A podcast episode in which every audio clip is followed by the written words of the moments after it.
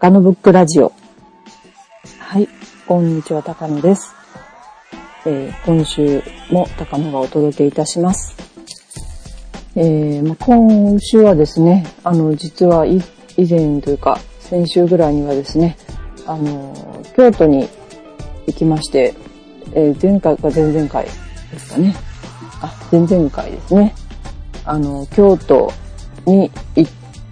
京都での展覧会ご紹介しました。あの、えースーパーポジティブ展ですね。えーあとはもう一つ、えー、デイズジャパンの展覧会をご紹介したんですけども、それに行ってこようというふうに計画してたんですけども、なんとその前の日ぐらいからちょっとまた体調が不良になっちゃいまして、なんかね、目が痛かったり、肩がすごい凝っちゃったり、うんで、その、行こうとしてた当日の朝は全くなんか体に力入らずという感じで、なんか、ここに来ていつもの、ちょっと、どういうんでしょう。うん、でも不節制じゃないと思うんですけどね、食べ過ぎなぐらいなんですけど。うん、あ、それも不節制って言うんですね。あの、そういうものがちょっと出てきてしまったようで残念ながら京都には行けなかったんですけども、まあ、うちでゆっくり過ごしまして、で、今に至るといったところで、はい。ちょっとこのところね、暑い日が続いてるんで、今日も蒸し暑かったんですけども、これからちょっと冷えるということで、えー、まあ、秋真っ盛りということで、高野ブックも、えーさらに秋を深めていきたいなということでお送りしたいと思います。えー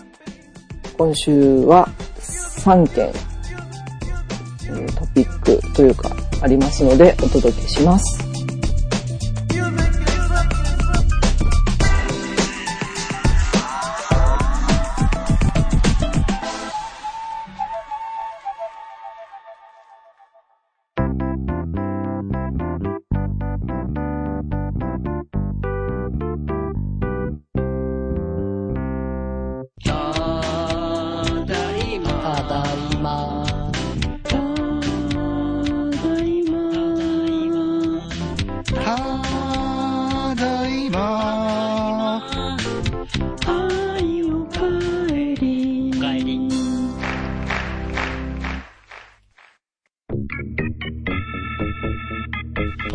トスクランブル。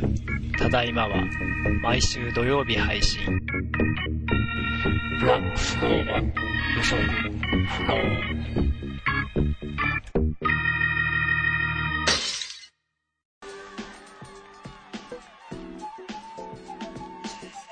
はい。で、まず最初はですね、あの、これからの時期、やはりね、私の周りのちょっと山でもね、だいぶちょっと緑がね、ちょっとこう薄らいできて、黄色がかってきたなというところで、あの、やっぱりね、あの前にも随分言いましたけども、えーここ私の住んでおります田島地域に来て一番びっくりしたのが、えー山に山の紅葉が非常に美しいということですね。はい、いつも通ってる通勤路でもですね、日々、えー紅葉していく様子が分かりまして、でも最後にはね、山が本当木や緑や、あ木や赤や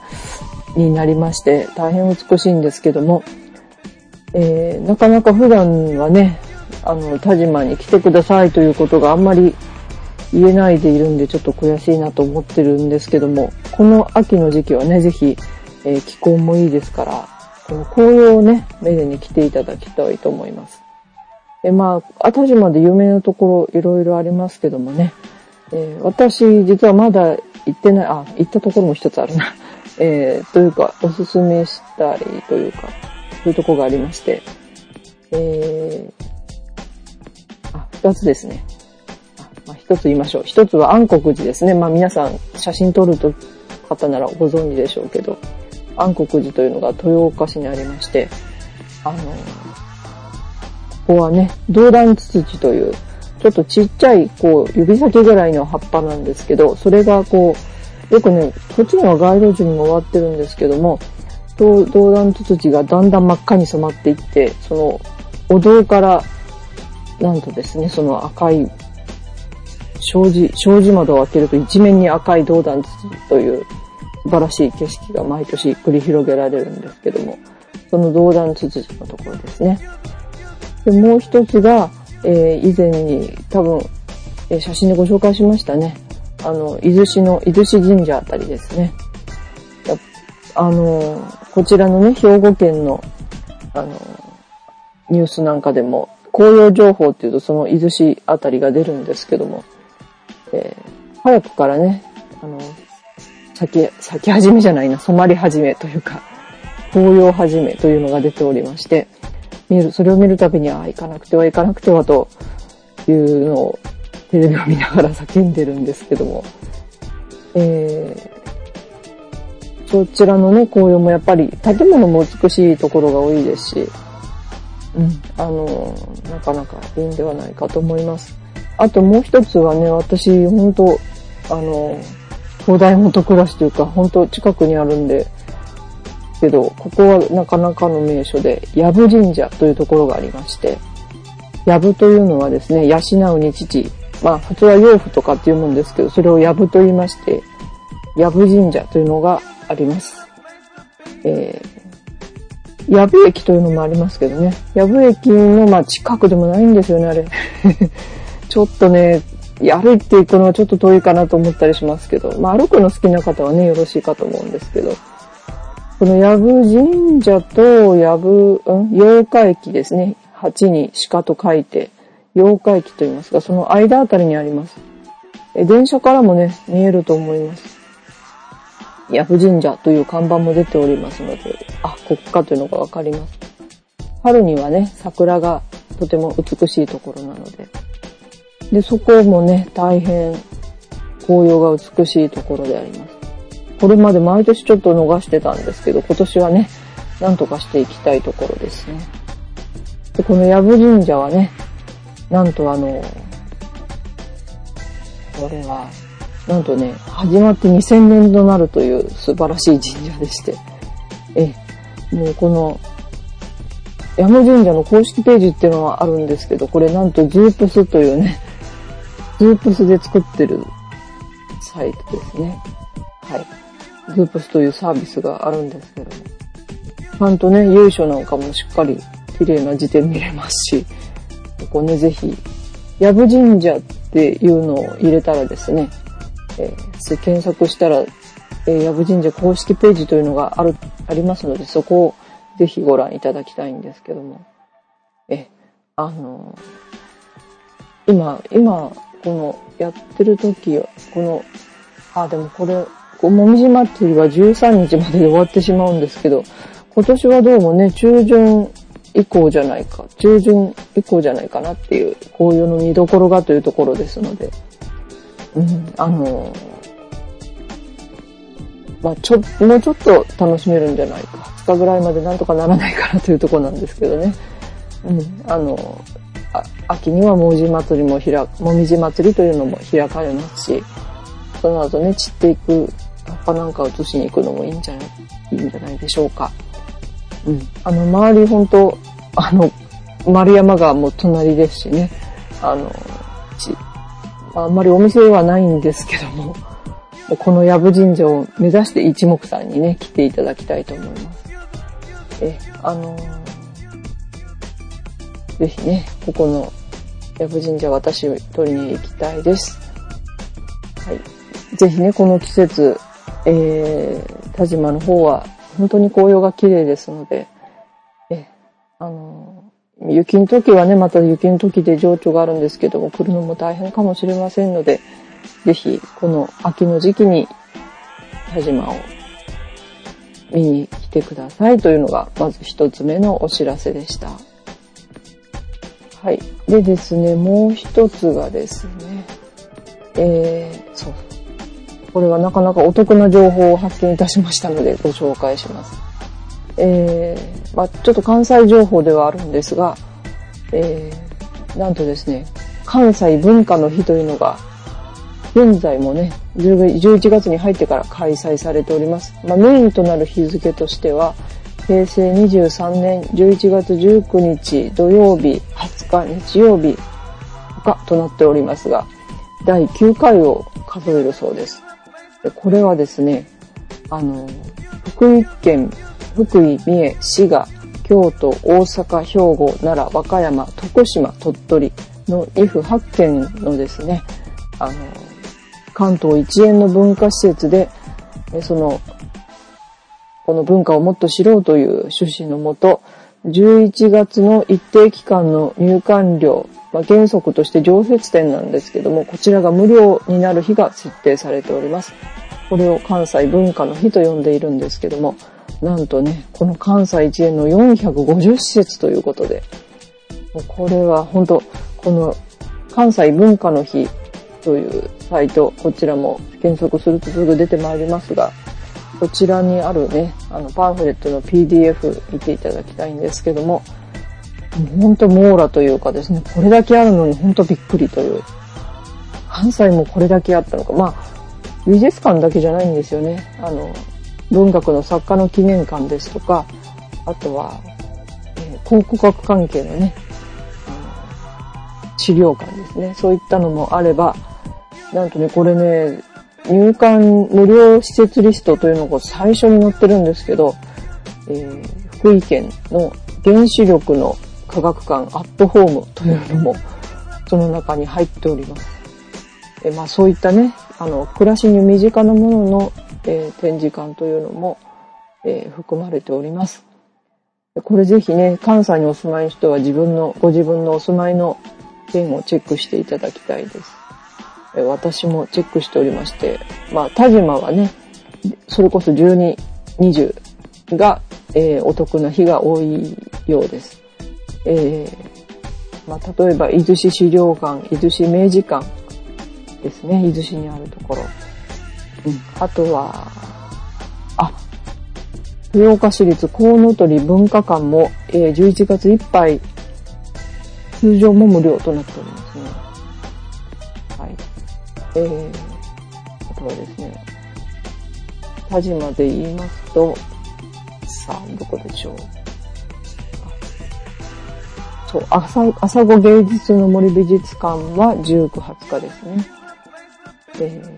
あとは、あの、日本、日本モンゴル民族博物館というのがですね、えー、豊岡市内というか、あれは、えー、奈良だっけ？豊岡でもちょっと南寄りの方にあるんですけども、え、あの、モンゴルのものがね、展示してあるところがありまして、そこもね、え19、20日が、なかなかお得ということになっております。え兵庫県で言うとね、例えば UCC コーヒー博物館なんていうのもありますし、あとはアシックススポーツミュージアムなんていうのもあります。えー、あとはですね、郷土資料館なんかも多いですね。で、あとはそうですね。あとは美術館もちろんありますね。美術館、神戸ファッション美術館ですとかね。そういった美術館も参加するようです。本当ね、これ網羅されておりますんでね、絶対チェックが必要だと思いますね。はい。あそうですね、変わり種どっかあるでしょうか。えー、ミリさんの滋賀県あたりどうですかね？ミリさんの滋賀県。滋賀県。あ、そうそう、ボーダレスアートミュージアムというところも、あ、そこはすいません、12、13でした。ちょっと違いますね。あとは、あ、そうそう、滋賀県立近代美術館は19、20日ですね。はい。で、あと佐川美術館っていうのもありますけど、それも19、20日ですね。はい。あと19、20日あたりだと、そうですね。やっぱ民族資料館多いですね、滋賀県ね。うん。森山市ホタルの森資料館なんていうのもありますね。本当にいろんな館が参加しております。え、これぜひね、ご自分、あと行くところがある方ね。その方もチェックしてほしいですね。あ、大阪だとパナソニックミュージアムなんてのもありますし。えあとは、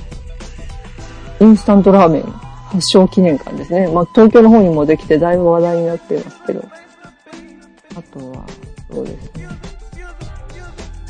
大阪だとどこでしょう。あまあ、国立、えー、民族博物館とか万博記念公園は19、20日ですね。えー、もうほんとね、こう言い切れないぐらいたくさん。もう言い切れませんね、これはね。え、これぜひぜひチェックしてお出かけいただきたいと思います。もう鳥取とかね、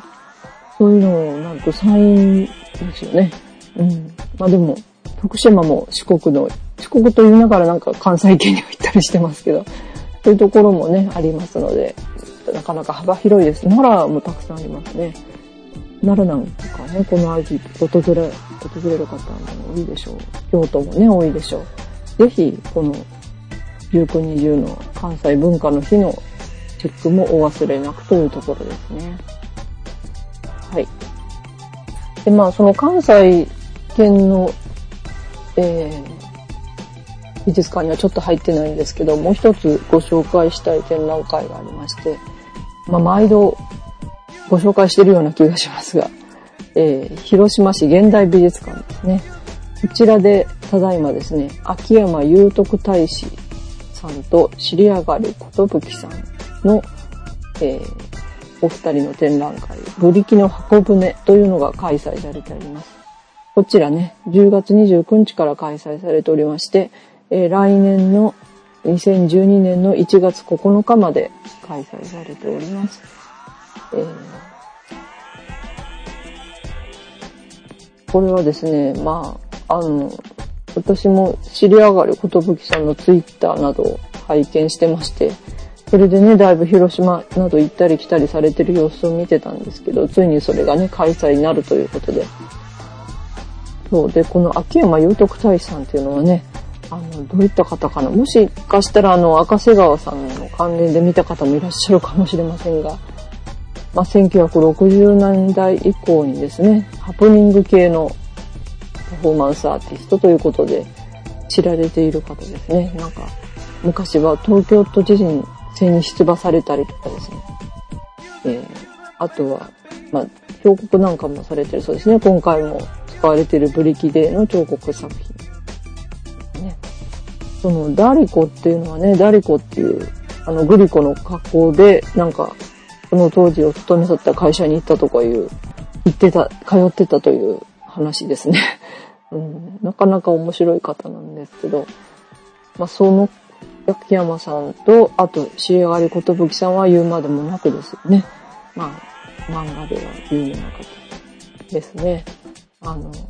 ょっとしたイラストなんかでも有名ですし、最近はね、さあの、美術の作家活動もたくさんされてるようですね。はい。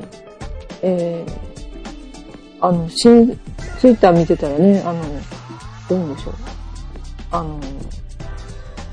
なんか、そう、震災後に漫画をお書きになったとかいうのをよよく拝見してて、私も見たいに見たいと思いながらもちょちょっと拝見してないんですけども。え、これはですね、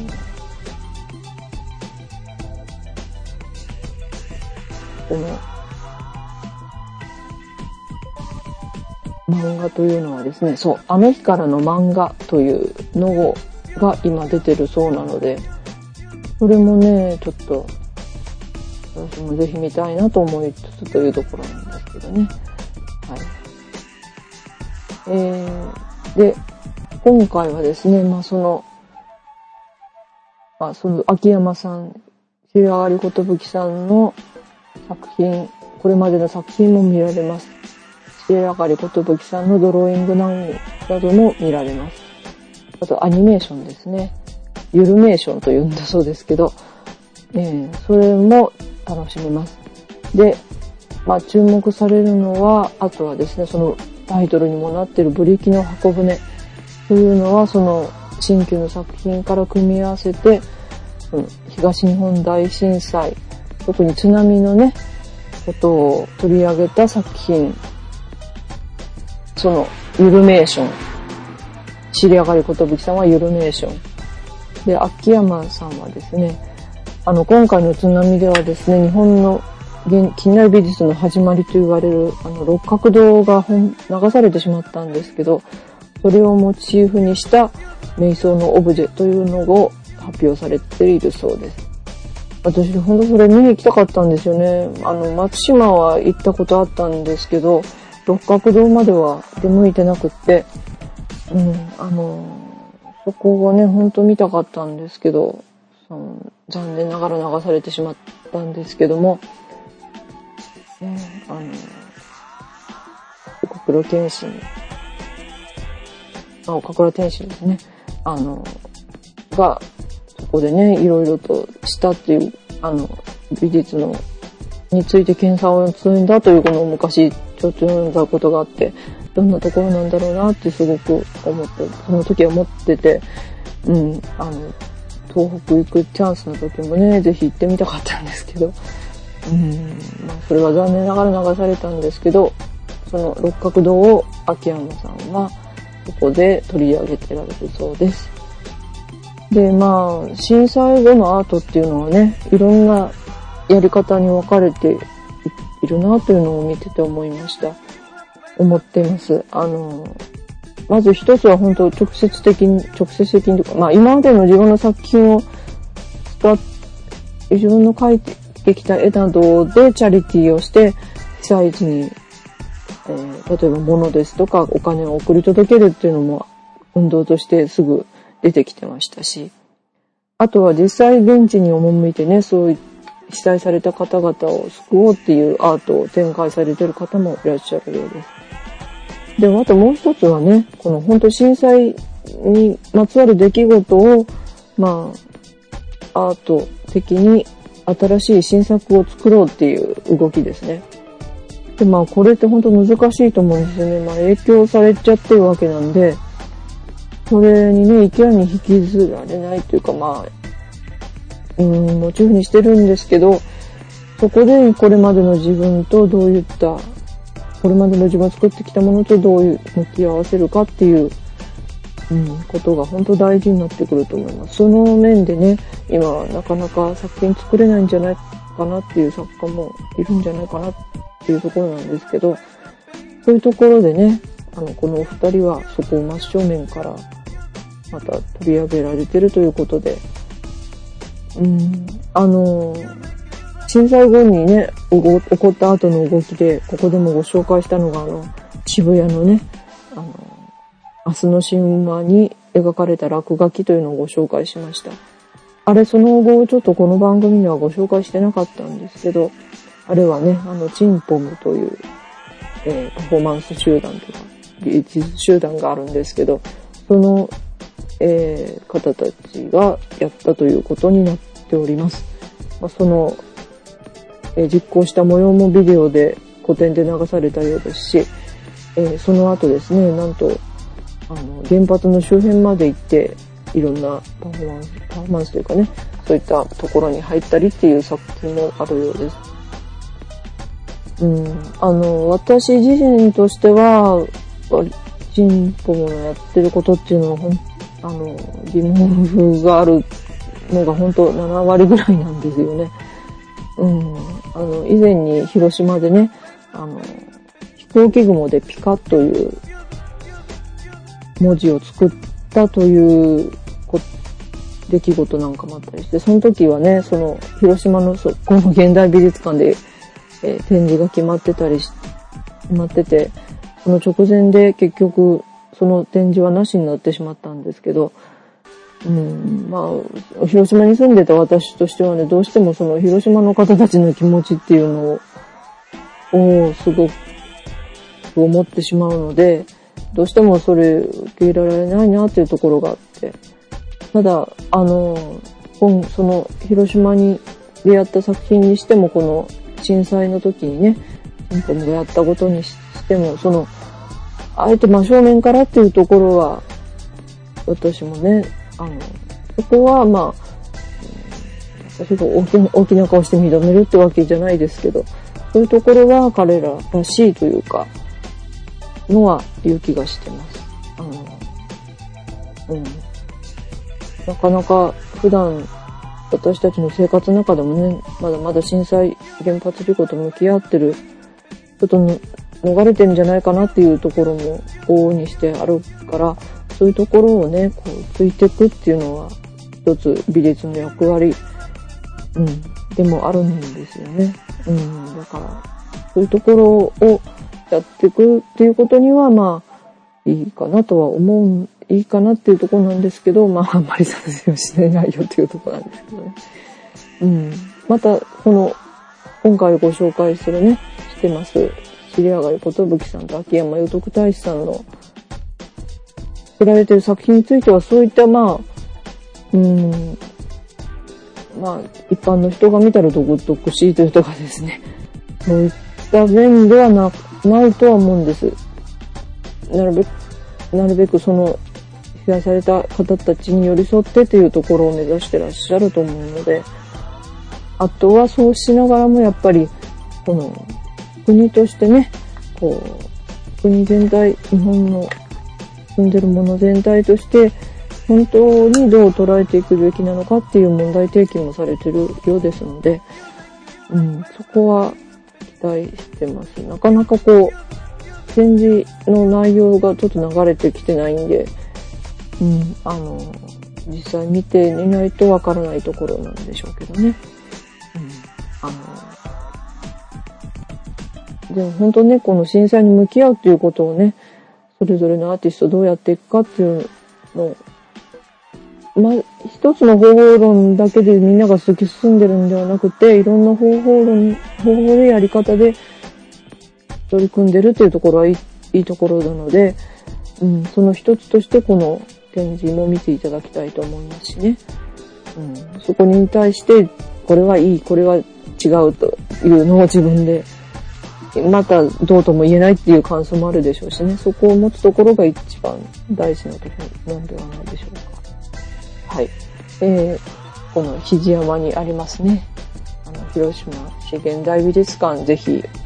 来年の1月9日までということは、年末年始ですとかね、いろいろ、ちょっと寒い時期ですけど、まだまだ期間ありますので、ぜひ、広島にお立ち寄りの際は、それかこれ目指していっていただいてもいいですしね、あの、見ていただきたい展覧会です。はい。で、まあ、今回はこの3点をご紹介しました。まあ、紅葉ですとかね。あとは、うん、あの、まあ、美術館出かけるもよし、本当出かけるっていうことをね、この秋、まあ、この冬もね、どんどん出かけていきたいところですよね。私最近ちょっとデブ症になってきてるかなっていうのがあるんで、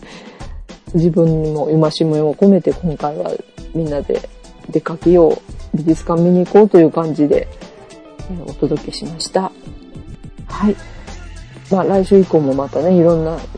情報入ったらお届けしたいです。えー、こんな話題なんかも取り上げてほしいというのがあったら、またブログのコメントやメールいただきたいと思います。えーはい、お届けしましたのは、えー、デブ症克服チャレンジに挑んでおります。えー、高野でした。ちょっと皆さんもね、あの、風邪など流行っているようですので、お気をつけください。では、また来週。